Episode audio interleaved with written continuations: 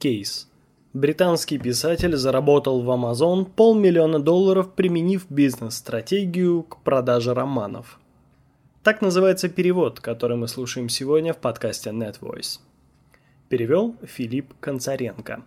Оригинальный текст Шарлин Китинг. Ссылка на перевод в описании к подкасту. Читает Игорь Ставцев. Поехали. Прошлом году Amazon выплатил 450 тысяч долларов британскому писателю Марку Даусону, автору романов об агенте Милтоне, которого прозвали Бондом с совестью. Таких высоких продаж Даусон смог достичь благодаря нескольким приемам, которые похожи на те, что применяют разработчики в своих приложениях. Предприниматель Шарлин Китинг опубликовала в своем блоге 5 уроков, которые можно вынести из опыта британского писателя. Первый. Масштабируйте успешный продукт. Даусон начал серию книг об агенте Милтоне в июне 2013 года. Роман имел успех, и с тех пор автор написал еще 6 частей. Другие серии книг, написанные Даусоном, имеют аналогичные обложки и написаны в том же жанре – Таким образом, читатель, которому понравился один из романов Милтона, становится лояльным потребителем других его книг. Благодаря брендированию их легче узнать. Создание лояльной аудитории, будь то для книги, приложения, игры, это трудоемкое дело. Поэтому после того, как вы нашли свою аудиторию, дайте ей то, что она может купить.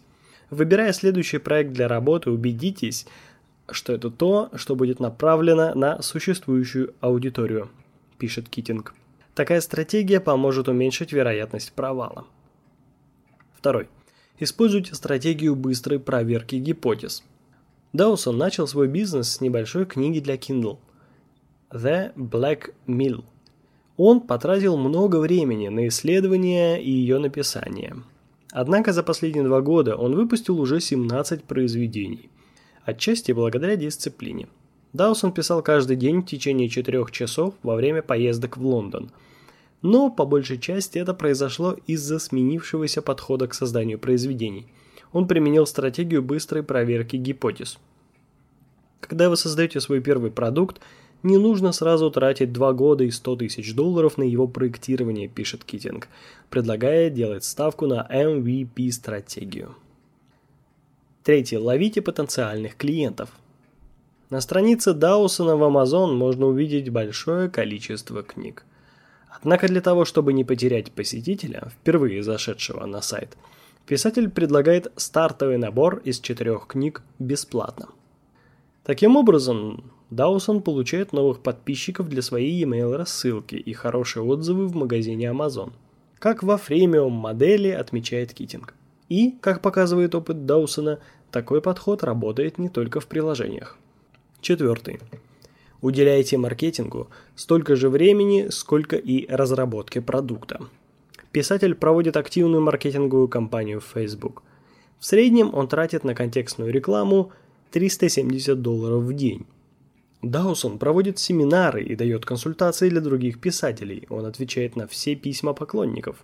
Таким образом, Даусон тратит значительное количество времени на маркетинг, и у него сложилась идеальная воронка продаж – отмечает Китинг. Пятый. Относиться к работе как к бизнесу.